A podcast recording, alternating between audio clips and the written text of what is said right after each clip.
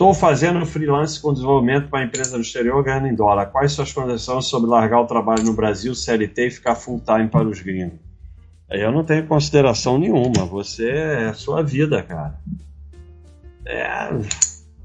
Eu já larguei duas profissões, mas eu fui largando, fui começando outra. Eu larguei a Baixa.com começou em 2001, eu larguei medicina em 2007. Aí você que tem que ver, é isso que você quer? Você está seguro para fazer isso? Aí é que tá, mas tem que ter coragem e tem que assumir o risco. Vale a pena fazer residência médica ou investir o salário maior que ganha como generalista em plantão? Não, se você não faz residência, você não é médico. Esquece. Tem que fazer residência e tirar título especialista.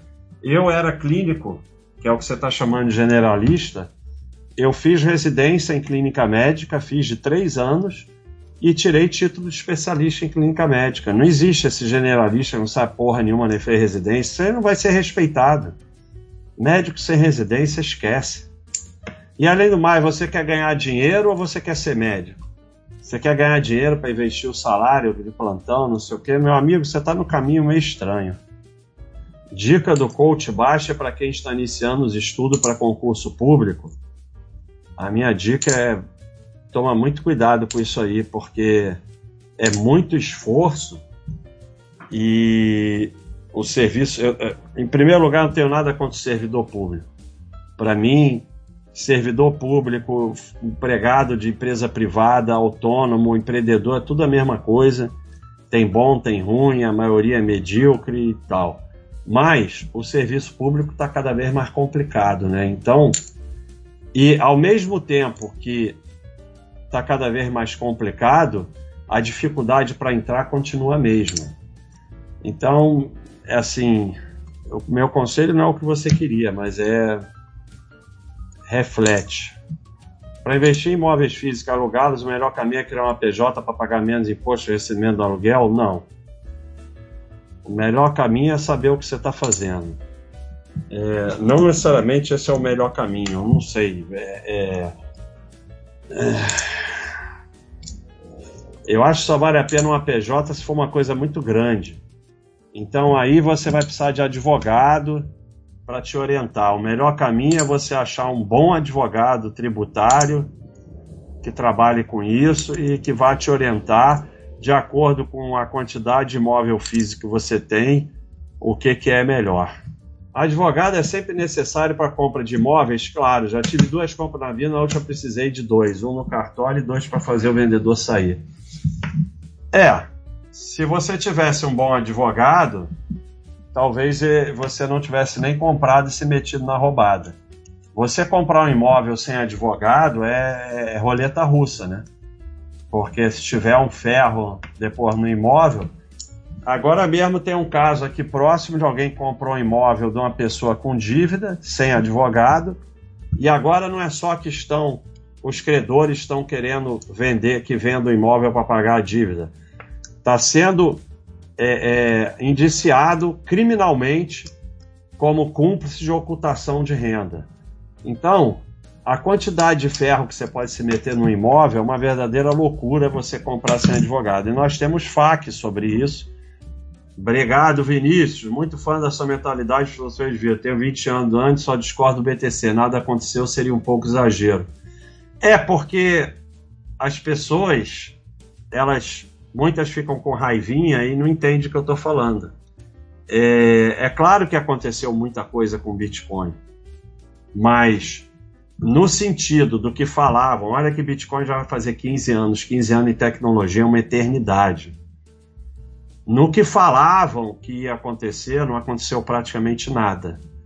É, eu vivo a minha vida numa cidade relativamente grande, num país que, em termos de tecnologia ligada a dinheiro, é até muito bem avançado, e eu simplesmente não tomo conhecimento de Bitcoin. Eu nunca vejo nada relacionado a Bitcoin. E se eu sair por aí querendo pagar as coisas em Bitcoin, eu vai ficar olhando para minha cara assim. Então, é... aconteceu muita coisa, mas no final o que aconteceu mesmo foi especulação. Aí o pessoal responde: Ah, é, Bitcoin subiu 10 mil por cento. Sim, o nome disso é especulação. Agora, do que todo mundo falou que ia acontecer, que ia mudar o mundo, que ia não sei o quê, que ia virar moeda de pagamento principal, não sei, não aconteceu. Então, vai acontecer ainda? Não sei. Dá para gastar mais o aluguel de imóvel do que dividendo de ações, porque o aluguel não é bem 10 menos 1 igual a 9. É, eu acho que dá para assistir a live que eu já fiz de renda e, e você entender isso. Dá, você gasta o que você quiser. Não existe renda. Todo o dinheiro que você recebeu, o dia que vocês entenderem que só existe patrimônio, fica tudo mais fácil. Se você recebe dinheiro de dividendos, de aluguel de ação, de aluguel de imóvel, não importa. No momento que ele está depositado na sua conta corrente, ele passou a fazer parte do seu patrimônio. Quando uma empresa vende alguma coisa e o dinheiro entra na conta corrente, aquilo lá se chama caixa, né? E entra no patrimônio como ativo. É a mesma coisa você. Se o dinheiro veio do aluguel, de dividendos, do que for, do FII, depositou na tua conta, virou teu patrimônio. Só existe patrimônio. Não interessa de onde ele vem, quanto mais você gasta, menos você vai ter. Então, que diferença faz se vem de aluguel, se vem de dividendo, vem não sei o quê? É teu patrimônio que você está gastando. Assim como se você vender uma ação e gastar o dinheiro, você está gastando patrimônio. Sempre você está gastando patrimônio. Quanto maior o patrimônio, mais tranquilidade financeira.